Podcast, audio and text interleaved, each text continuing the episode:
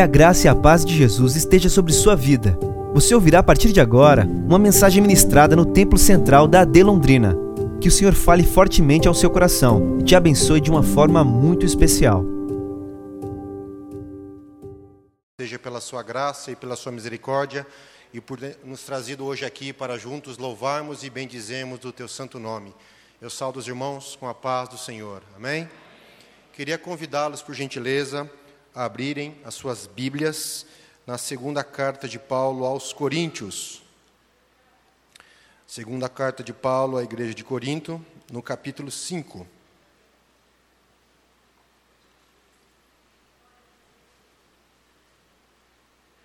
Leremos a partir do versículo 17.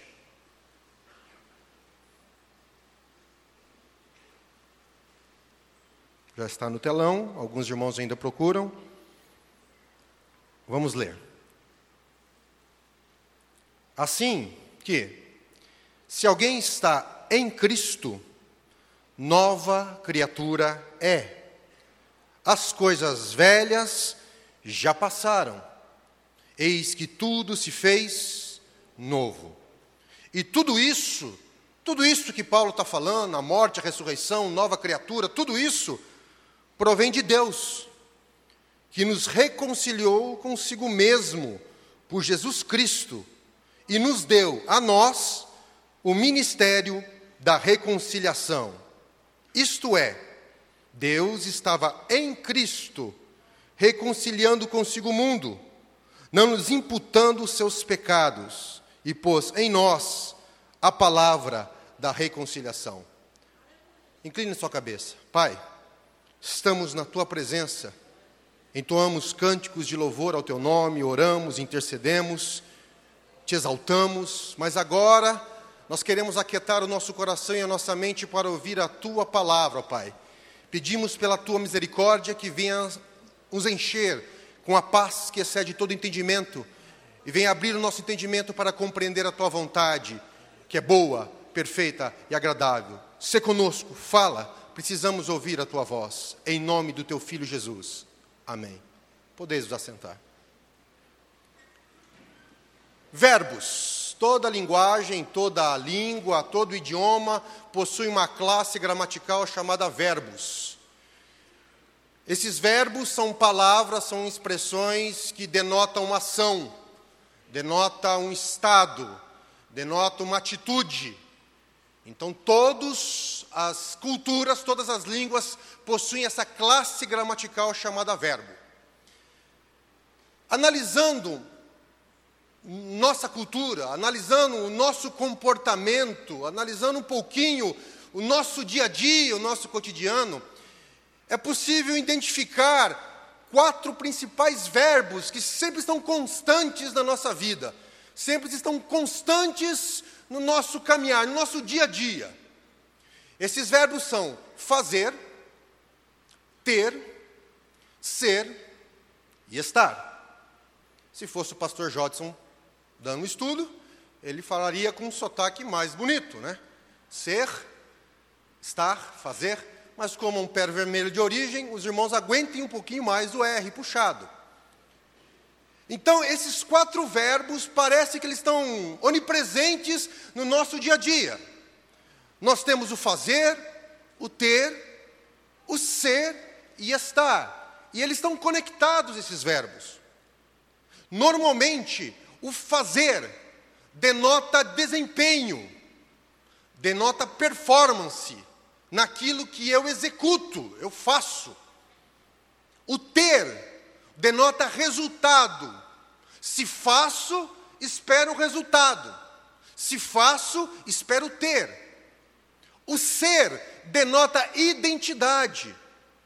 Então, eu faço algo para ter e tenho na expectativa de ser.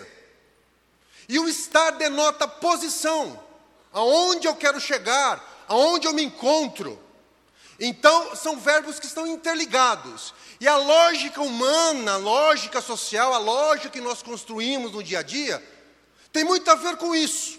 Normalmente eu faço para ter, tenho na expectativa de ser e sou na expectativa de estar. Então, mais uma vez, meu querido, normalmente nós fazemos para ter, temos para ser e somos na expectativa de estar. Vou citar exemplos. Trabalho, nosso trabalho, seja lícito, seja ilícito. Vamos falar de trabalho. Normalmente as pessoas trabalham, elas fazem, elas desempenham, elas têm uma performance, muitos na expectativa de ter dinheiro, trabalho, salário, fruto do seu trabalho. Então ele trabalha na expectativa de ter. Ele tem dinheiro, posses, bens resultantes do seu trabalho, na expectativa de ser, ser próspero, ser um homem de sucesso, uma mulher de sucesso, ser alguém que se destaca na sociedade, ou seja, do mundo, de todo a, a, o ambiente social, ele faz para ter, para se identificar no meio da sociedade. E se identificando, sendo, ele tem a perspectiva de estar. Estar aonde? Numa posição social mais elevada. Tanto é que o IBGE define as classes sociais brasileiras como A, B, C, D, E e talvez, sei lá mais. Mas todos trabalham para sair da E para D, da D para C e assim, ao galgar uma posição social elevada. Então eu faço, eu faço para ter, para ser, para estar. Vida acadêmica.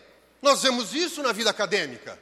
Muitos estudam, fazem, desempenham, estudam, estudam seu desempenho, sua performance para ter conhecimento, para ser ou para ter melhores notas, para ter uma melhor condição acadêmica e intelectual.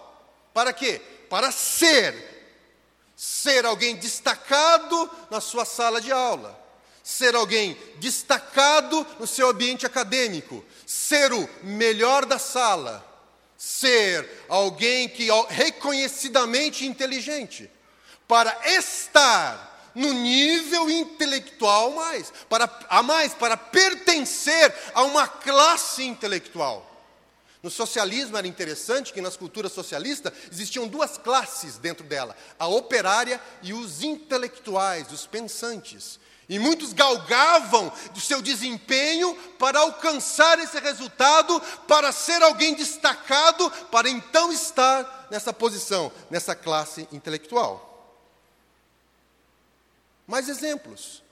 Vivemos o clima dos Jogos Olímpicos no Rio de Janeiro.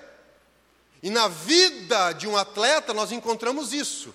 O atleta ele faz, ele desempenha, ele se esforça para quê? Para ter um melhor condicionamento físico, para ter mais habilidade, mais agilidade, para ser o quê?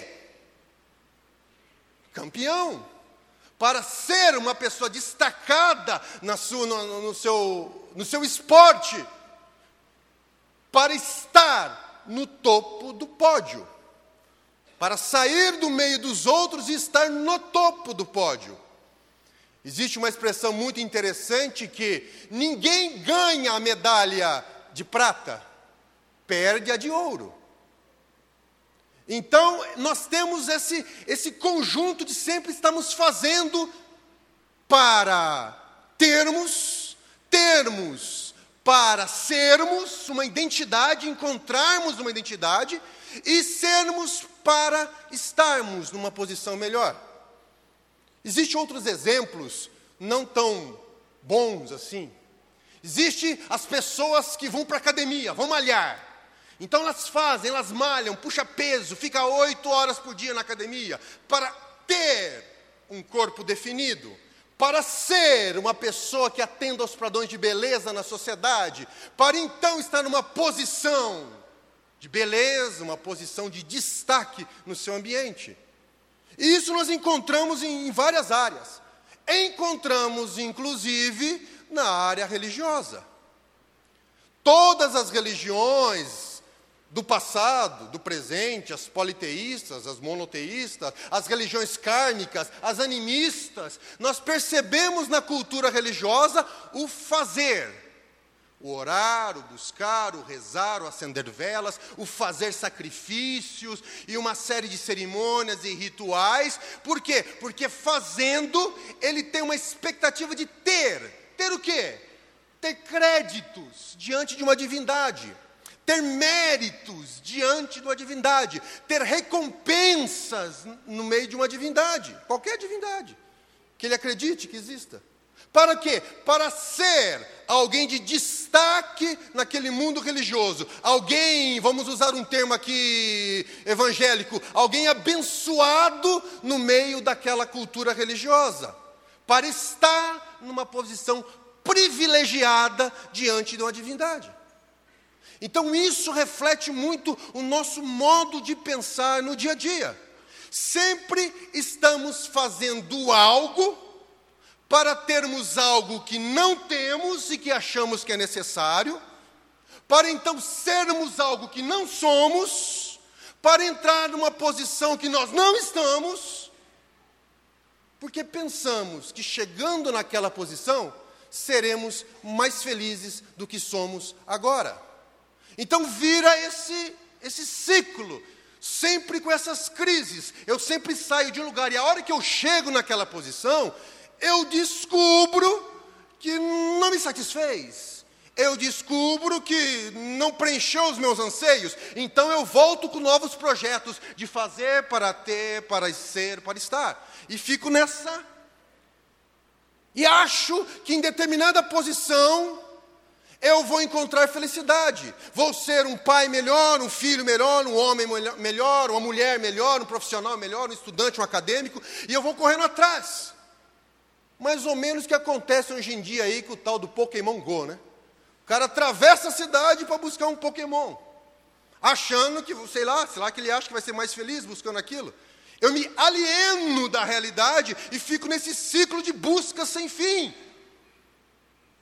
nessa busca sem fim, sempre fazendo na expectativa de ter, na expectativa de ser, na expectativa de estar, e fico envolto, correndo atrás, dando só correndo atrás do vento, correndo atrás de uma coisa que eu não sei o que, que é, ser uma coisa que eu não sei o que é, estar em um lugar que eu também não sei. Então eu fico nessa crise. E se olharmos o nosso contexto mundial, é bem isso que acontece. As piores, a pior crise que o mundo vive, não é uma crise econômica, não é uma crise financeira, não é uma crise social, embora exista, não existe uma, não é uma crise moral, embora exista. A pior crise da humanidade que a humanidade enfrenta é a crise existencial não sabemos mais quem somos. O, a humanidade não sabe mais o que ela é. E não sabendo mais o que ela é, ela não sabe, não entende mais os propósitos da vida. Ela não tem, ela não tem sentido na coisa. Ela corre de um lado o outro, ela busca de todas as formas, ela entra num ciclo de ativismo, de desempenho, de performance, de resultados, mas nunca consegue chegar a lugar nenhum. Ela perdeu a sua identidade. O homem perdeu a sua identidade como homem, ele não sabe mais o que é ser homem, e alguns acham que sendo mulher vai responder às suas crises existenciais. A mulher não, não, sabe mais o que é ser mulher. Ela perdeu suas referências e achando que sendo como homem, ela vai encontrar a felicidade, porque a felicidade está nos homens. Em ser, não. Então fica, ninguém mais se entende. E todos buscam de um lado para o outro e nunca chegam a lugar nenhum. É uma crise existencial que ninguém sabe mais quem é. Vem o racionalismo científico e diz assim: vocês são animais, frutos de processos evolutivos aleatórios, numa soma de acaso mais o tempo. Ou seja, sem propósito, sem sentido, sem nada. Viemos do acaso, somos frutos do acaso. E o homem fala: Não, eu não sou mais do que um animal. Aí vem a filosofia pós-moderna e retira do homem as suas referências. A ciência retira do homem a sua dignidade e vem a filosofia pós-moderna e retira do homem os seus referenciais. Não existe bem, não existe mal, não existe certo, não existe errado. O que existe é os seus desejos e siga o seu coração. Como diz a música, listen to your heart. Vá atrás.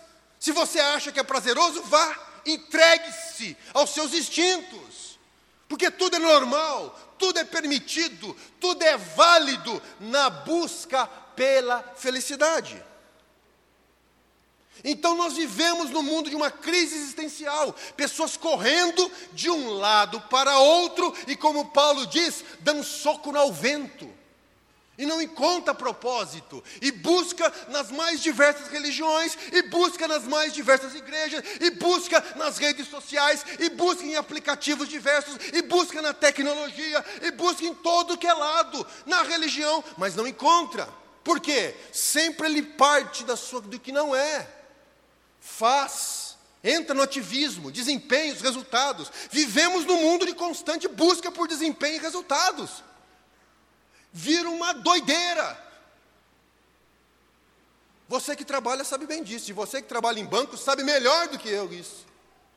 É uma constante busca por resultados o tempo todo, em todos os lugares, em todos os... nós queremos performance. O mundo só tem lugar para os mais fortes, o mundo só tem lugar para os mais belos, o mundo só tem lugar para os mais inteligentes, o mundo só tem lugar para quem tem um alto desempenho e excelentes resultados. E hoje as pessoas não sabem mais nem como mais envelhecer. Durante toda a cultura bíblica, seja do Novo, do Velho ou do Novo Testamento, nós vemos as pessoas idosas, os anciãos, serem respeitados na comunidade, reverenciados na comunidade, procurados para conselhos. Na nossa sociedade hoje, que busca desempenho e resultados, os velhos são postos de lado. Por quê? Porque não oferecem mais performance que nós desejamos e não oferecem mais os resultados que esperamos. É posto de lado pelo mercado de trabalho, é posto de lado pela cultura social, é posto de lado inclusive pelos familiares. E as pessoas entram em crise, em depressão, porque se sentem inúteis, porque não conseguem mais viver na forma da performance e do resultado, não vivem mais na função do fazer para ter, para ser, para estar. Agora, esse problema não é recente. Crise de identidade e buscar ser o que não somos, ou nem saber o que somos, nós já encontramos isso desde antes da existência do mundo, num personagem chamado Lúcifer, que não se contentou com o que ele era, que teve uma deixou a iniquidade entrar no seu coração e teve uma crise existencial de não saber mais o que era. Aliás, não, subiu ao seu coração o ser igual a Deus. Então ele fez, fez o quê? uma performance, uma rebelião no céu, esperando ter um resultado, ter o poder divino. E tendo o poder divino, ele queria ser como Deus. E sendo como Deus, ele queria se assentrar no trono de Deus. O resultado foi que ele foi expulso do céu e condenado pela eternidade. Mas ele usa essa mesma artimanha com os homens. Perceba a tentação de Eva. Primeiramente, a serpente chega e põe em xeque o caráter de Deus. Ele põe em xeque o que Deus tinha falado. Deus, não, esse Deus aí não é tão bonzinho como você pensa, não. Ele é mais um manipulador. E ele proibiu você de ter conhecimento, porque você, ele sabe que você tendo conhecimento, você será como ele. A partir desse momento, Eva, dando, ouvido, dando ouvido à voz da serpente, surgiu uma crise existencial em Eva. Ela não se contentava mais com o que ela era. Alguém criado à imagem e semelhança de Deus, que tinha tudo à sua disposição. Então ela fica pensando: ah, realmente, eu não sou mais quem eu sou, eu acho que eu posso ser mais do que isso ainda não se satisfez com aquilo que Deus havia dado a ela. Então, a serpente fala: Eu resolvo o seu problema. O seu problema é simples. Problema é simples de resolver. Problema. É simples de resolver. Você faz, pega da árvore, coma, então você terá conhecimento. Então você será como Deus. Então você estará na posição de Deus. Simples assim. E isso nós vemos e permeamos em toda a nossa cultura, e permeamos em todos os nossos relacionamentos. E assim eu começo a trabalhar nessa crise de identidade e não sei mais o que fazer. Qual é a consequência disso? Quais são as consequências e as conclusões que nós chegamos diante desse aspecto que envolve a nossa vida? Primeiro, quando eu faço alguma coisa na expectativa de ser, é porque ainda eu não sou. Então, se eu faço alguma expectativa de ser filho de Deus, é porque ainda eu não sou. Queria ser, e fico me esforçando para ser. Se eu me esforço para ser, é porque ainda eu não sou. Se eu faço alguma coisa para ter, para ser, para estar, então o que está em voga não é nada mais, nada menos que o meu interesse que está em voga. Eu não me preocupo mais com você. Eu nem devo me preocupar com você. O que vale é eu, eu alcançar os meus objetivos, eu ter uma performance elevada, eu ter um, um resultado elevado eu me destacar no meio da multidão, eu estar numa posição diferente, uma posição mais elevada do que todos. Eu foco em mim, nas minhas necessidades, nas minhas crises de identidade, e você, para mim, é problema seu. Cada um que corra para onde quiser. E quando eu entro nesse ciclo de fazer, de performance, de resultado, na busca por alguma coisa, quando é isso que eu busco não se concretiza, eu entro em frustração. Eu estudei tanto, eu trabalhei tanto, eu orei tanto, eu investi tanto nessa relação, eu contribuí tanto, eu me sacrifiquei tanto, eu dei um duro danado, isso não é justo que eu estou passando. Entra num processo de comiseração, de autocomiseração, de autojustificação. Eu, eu, eu, meu Deus, o Senhor é injusto comigo, o Senhor não me ama, o Senhor não me ouve. Eu, eu fiz tanta coisa. E pior ainda, pior, quando eu olho o irmão que sobre a minha ótica fez muito menos do que eu, e ele alcança algum resultado, aí eu, aí eu entro, aí eu... Tem irmão que ouve o testemunho do outro aqui só serve para tirar a comunhão dele. Ele fica revoltado. Mas, mas eu oro igual ele, mais do que ele, não consigo. Ele ali orou um pouquinho já conseguiu, meu Deus do céu. Eu fico revoltado quando eu não alcanço. Olha o irmão mais velho, Lucas 15, 29 e 30. Meu pai, olha só, como é que você pode receber o meu irmão desse jeito? Eu estava aqui, eu fazia isso, eu fazia aquilo, sempre estive do seu lado, nunca fugi, e nunca tu me deste um novilho para assar com meus amigos. Sentiu injustiçado como se Deus fosse injusto. Ou seja, o foco está em mim. E quando o foco está em mim, nada mais eu enxergo. E tudo vira uma questão de conveniência. Você é meu cônjuge, enquanto você está satisfazendo os meus interesses. Se eu vejo que você não me satisfaz mais, eu substituo você, troco você, vou viver sozinho, sei lá. Você é meu amigo enquanto você tem alguma perspectiva de me ajudar na minha caminhada de fazer, de ter, de ser e de estar. Quando você não me serve mais, eu tiro você do Facebook. Então, não atendo mais as suas ligações, saio do grupo do WhatsApp, eu sei lá, eu te deleto de alguma forma, porque você não interessa mais para mim.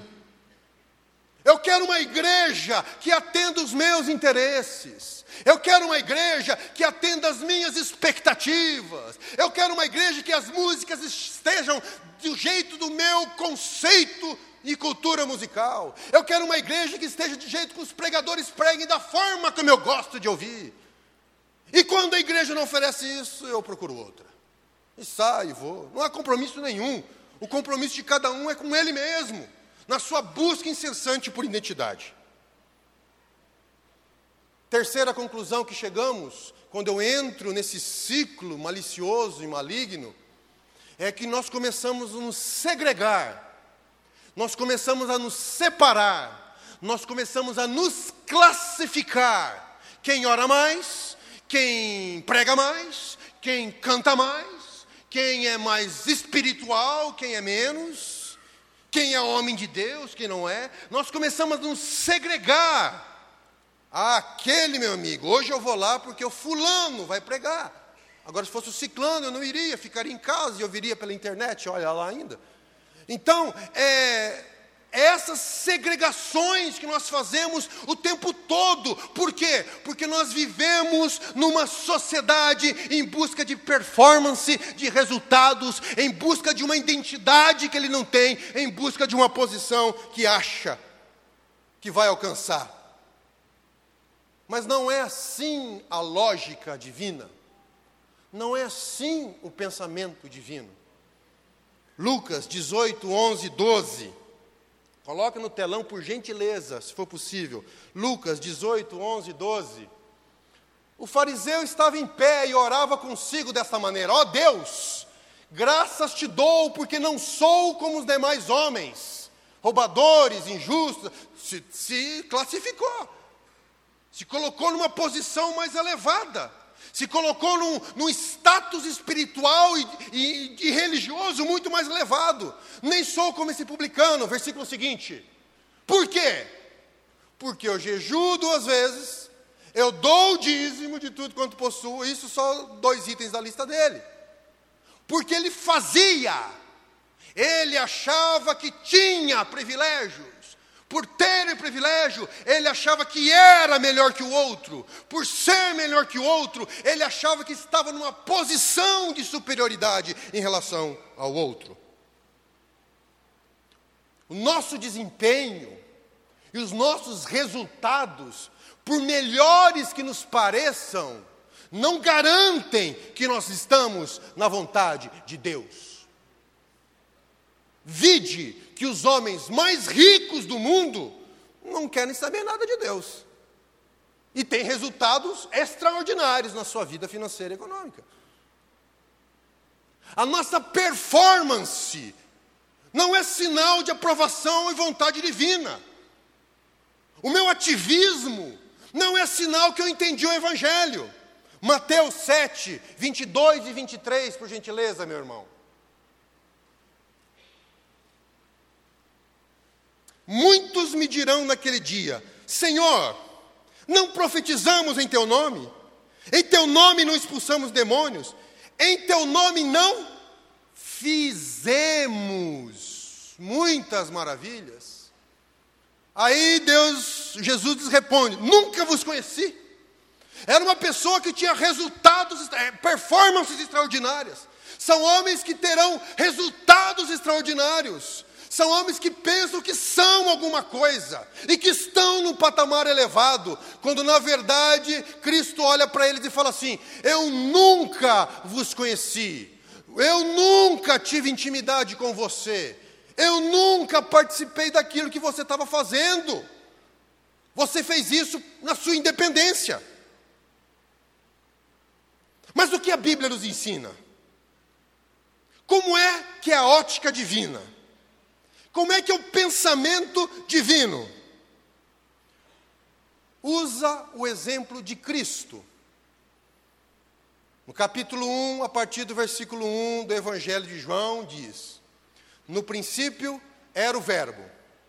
O Verbo estava com Deus. O Verbo era Deus. Opa, está uma inversão nos verbos. Cristo estava com Deus. Cristo era Deus. E sendo Deus, tinha tudo, porque tudo foi feito por Ele e para Ele, e sem nada, nada do que foi feito se fez. Porque Cristo estava, porque Cristo era, porque Cristo tinha, então Ele se fez carne e habitou entre nós, e nós vimos a Sua glória como a glória do unigênito do Pai por estar, por ser, por ter, ele fez. E o que ele fez? Se autodoou por nós. Cristo não veio aqui por performance e resultados. Quando ele curava alguém, ele falava assim: oh, não fale que eu te curei, não, nem fale nada. Quando quiseram fazê-lo rei, ele se aparta e foge da multidão. No final do seu ministério, todo mundo fugiu na crucificação. Cristo não veio aqui atrás de performance e resultados, porque Cristo não tinha crise existencial, ele sabia exatamente quem ele era, e ele era o unigênito do Pai. Ele disse: Em verdade vos digo, antes que Abraão existisse, eu sou. João 6,35: Eu sou o pão da vida, aquele que vem a mim não terá fome. João 14, 6. Eu sou o caminho, a verdade e a vida. João 11, 25. Eu sou a ressurreição da vida. Por estar em Deus, pela sua posição em Deus, Cristo tinha plena consciência de quem Ele era. Eu sou o pão da vida e vim aqui para resgatar a humanidade. Não havia a performance, não havia um fazer para ter Havia um estar, uma posição definida, clara de Jesus Cristo, uma identidade clara, perfeita e definida de Jesus Cristo. E por isso ele pôde se doar por nós. Por isso não havia interesses mesquinhos e egoístas na sua vida. Paulo continua dizendo em Filipenses que ele existindo na forma de Deus, não teve usurpação ser igual a Deus. Antes, ele humilhou-se a si mesmo, vindo sobre a forma de homem, sobre a forma de servo, e sendo obediente até a morte e morte de cruz. Perceba que não é igual à lógica humana, perceba que é diferente da lógica humana. Quem é completo? Quem é integral, quem tem convicção sobre a sua identidade e seu propósito, este sim pode se doar pelos outros. Nós só podemos amar uns aos outros realmente com amor sincero e verdadeiro quando nós tivermos plena convicção de onde estamos, quem somos e o que temos.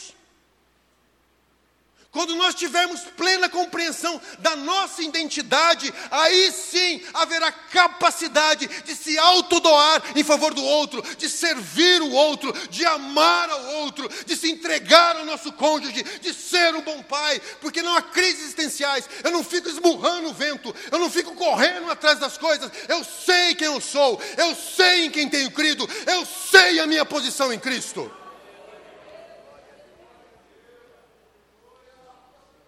E é isso o texto que nós lemos. A lógica divina, ela é clara ao nos dizer: se alguém está em Cristo, nova criatura é. A ênfase não está no que fazemos, no que temos, no que esperamos ser. A ênfase está no estar em Cristo. Se você está em Cristo, meu querido, você é nova criatura, você é filho de Deus, você é ungido de Deus, você é protegido de Deus. Não existe crise existencial para você, porque o seu nome está escrito no livro da vida. Deus olha para você e diz: Eu te conheço, eu sei quem você é. O caminho do cristão não é uma busca contínua pela sua identidade. O caminho do cristão é uma caminhada sabendo exatamente quem ele é. E ele é protegido, amado por Deus. E a nossa identidade não está vinculada na nossa performance, a nossa identidade está vinculada à nossa posição em Cristo Jesus. Se você está em Cristo, você é nova criatura. Se você está em Cristo, você não é mais filho da ira, você é filho de Deus. Se você está em Cristo, nenhuma condenação há. Se você está em Cristo, você vive. Se você está em Cristo, você tem vida e abundância. Se você crê, em Cristo, você tem seu futuro garantido. O cristão caminha de acordo com a sua posição. O cristão caminha de acordo com a sua posição em Jesus Cristo, o Filho de Deus. É a única pergunta que vale a, ser, vale pena ser respondida. Você está em Cristo ou não? Se não está em Cristo, não adianta o que você faça, o que você tem, o que você pensa que é, de nada vale. O que vale para o cristão, o que define a identidade de um cristão, o que define o que é um crente, é, é só a sua posição em Cristo. Não são nossas performances, não são nossos resultados, não são os nossos desempenhos, mas a nossa posição em Jesus Cristo. Fora de Cristo, nada mais importa, nada tem valor. Fora de Cristo, nada tem sentido. Fora de Cristo, nenhuma pergunta merece ser elaborada ou sequer respondida. Colossenses 1, 16, 19 porque nele, em Cristo, foram criadas todas as coisas, que há nos céus e na terra, visíveis e invisíveis, sejam tronos, dominações, principados e potestades, tudo foi criado por ele e para ele. Ele é antes de todas as coisas, é todas as coisas subsistem por ele. Ele é a cabeça do corpo, da igreja, é o princípio, o primogênito dentre os mortos, para que em tudo tenha preeminência, porque foi do agrado do Pai que nele habitasse toda a plenitude. Esse é o nosso Senhor e Salvador Jesus Cristo. É nele que nós nos garantimos, é nele que nós seguimos a caminhada cristã, é nele que nós aguentamos as tribulações da vida, é nele que nós aguentamos as provações que nos vêm na vida, nós nos escondemos nele. É nele que quando as dúvidas vêm, eu mando-as embora porque eu estou em Cristo protegido, e se eu estou em Cristo, nada pode me separar do seu amor. É em Cristo que eu encontro, que eu encontro paciência no meio da tribulação. É em Cristo que eu suporto as tribulações, aflições e perseguições da vida. É em Cristo que eu suporto as crises desse mundo. É em Cristo que eu me escondo para encontrar segurança, como o hino do coral. Que segurança! Eu sou de Jesus.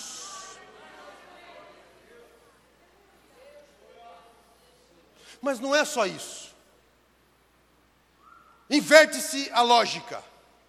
Antes eu fazia para ter, para ser, para estar. Agora eu estou em Cristo estando em Cristo, eu sou filho de Deus. E sendo filho de Deus, eu sou herdeiro. 1 Coríntios 3, 21 e 23. E leve esse versículo para a sua casa, meu irmão. 1 Coríntios 3, 21 e 23. Portanto, ninguém se glorie nos homens, porque tudo é vosso Seja Paulo, seja Apolo, seja Cefas, seja o mundo, seja a vida, seja a morte, seja o presente, seja o futuro, tudo é vosso e vós de Cristo e Cristo de Deus. Você pertence tudo. As coisas criadas foram feitas para você. As coisas criadas foram feitas para a igreja de Cristo. Quando tudo for redimido, nós seremos uma nação de reis e sacerdotes. Nada que o mundo tenha para te oferecer superará isso a segurança que não está reservada, os prêmios que não estão reservados. Não adianta, tudo que você pode conquistar nessa terra é como um vapor diante da glória que para você está reservada, meu querido irmão. Entenda. Por isso que Paulo fala, mesmo, mesmo que esse corpo mortal, corruptível, esse corpo venha encontrar a corrupção, esse corpo ele, ele desfaleça, contudo, o meu homem interior, que está em Cristo, se renova a cada dia.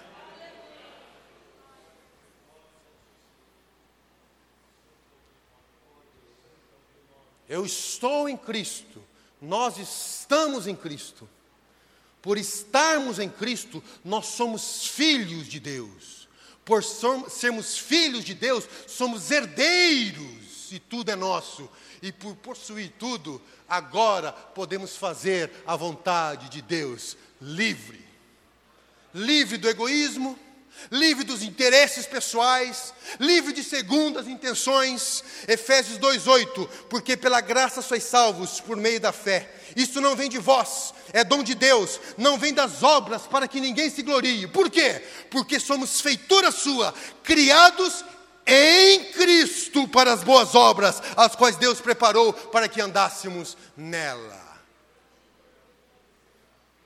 com a consciência de onde estamos, de quem somos, agora podemos executar as nossas tarefas aqui. Agora podemos conjugar o verbo fazer com liberdade. Agora estamos aqui para fazer o quê?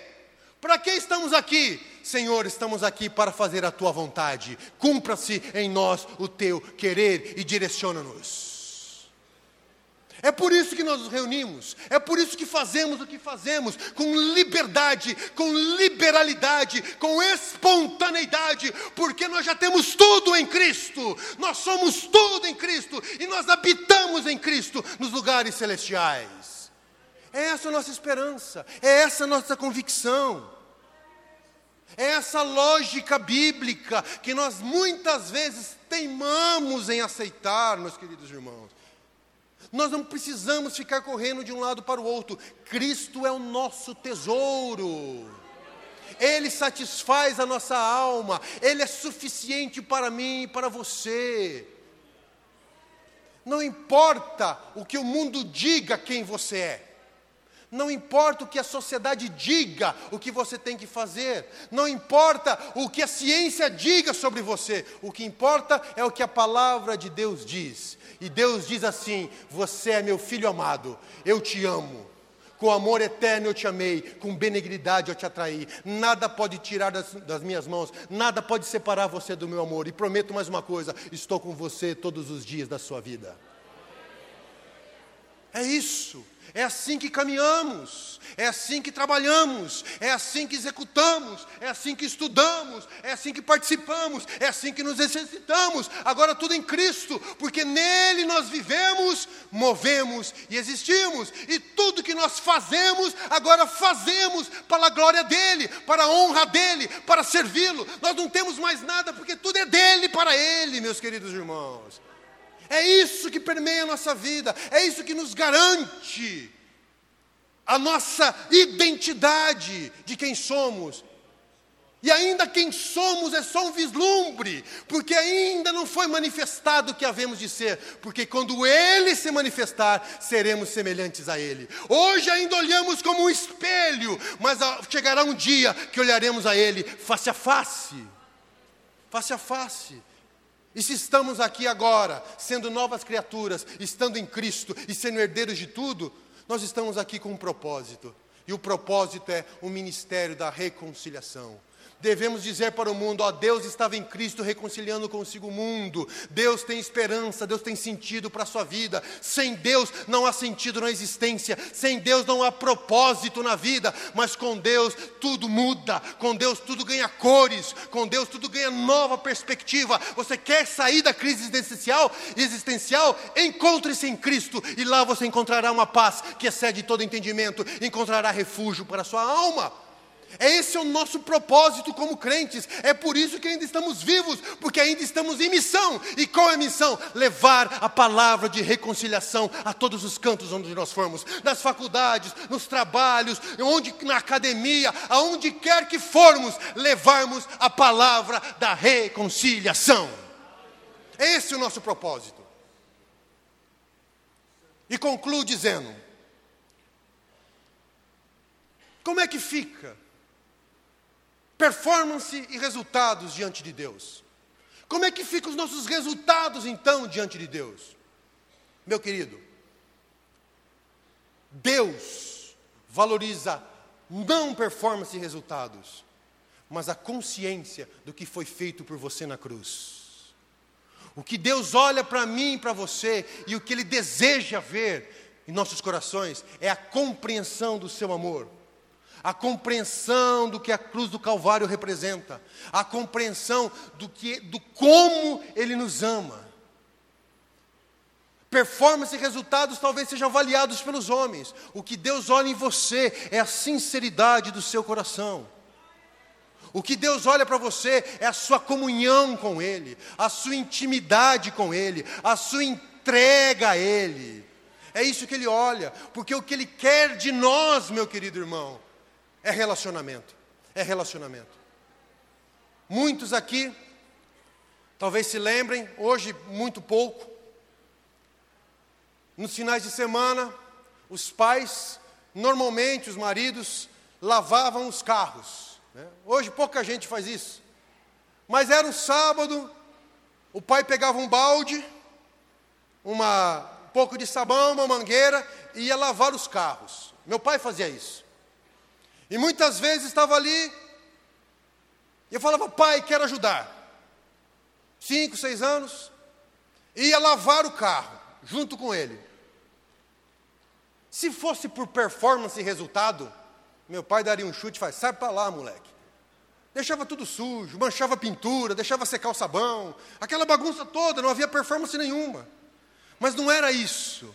O importante era pai e filho comungando o momento juntos. Não importa se ficava mal lavado ou bem lavado, não importava o desempenho, o resultado, o que importava era o relacionamento de pai com filho. Com Deus é a mesma coisa, meu querido irmão. Com Deus Ele está preocupado com o relacionamento, o que você está aprendendo, se você está crescendo, se você está amadurecendo na graça e no conhecimento que é em Cristo Jesus. Seria muito mais fácil Deus enviar anjos para anunciar o Evangelho. O desempenho seria muito maior, os resultados seriam melhores ainda, mas eu sou anjo, com uma espada na mão dizendo: acredita ou morre, os resultados seriam estrondosos. Mas não, ele quis que a igreja fizesse isso. Porque ele está preocupado que nós cresçamos na graça e no conhecimento que é em Cristo Jesus. Ele está preocupado que nós atinjamos a maturidade do seu filho. Ele está preocupado que nesse processo todo nós cresçamos e nós compreendamos o amor dele para conosco. Deus não é um gerente que analisa planilhas. Deus é um Pai que nos ama e quer o nosso bem, quer que cresçamos, amadureçamos, porque Ele tem o melhor para nós. Deus quer que nós mudemos, quer que nos transformemos pela renovação da nossa mente. Ele quer mudar a nossa maneira de pensar, como está escrito em Romanos 12, 2. Mude a sua maneira de pensar, não se conforme, não tome a forma desse mundo, mude a sua maneira de pensar, entenda o que eu fiz por você, para que daí você experimente a minha que é boa, perfeita e agradável. Fiquemos em pé em nome de Jesus. Essa foi uma mensagem ministrada no Templo Central da AD Londrina. Acesse nossas redes sociais no Facebook, Instagram e YouTube e fique por dentro de tudo o que está acontecendo. Deus abençoe.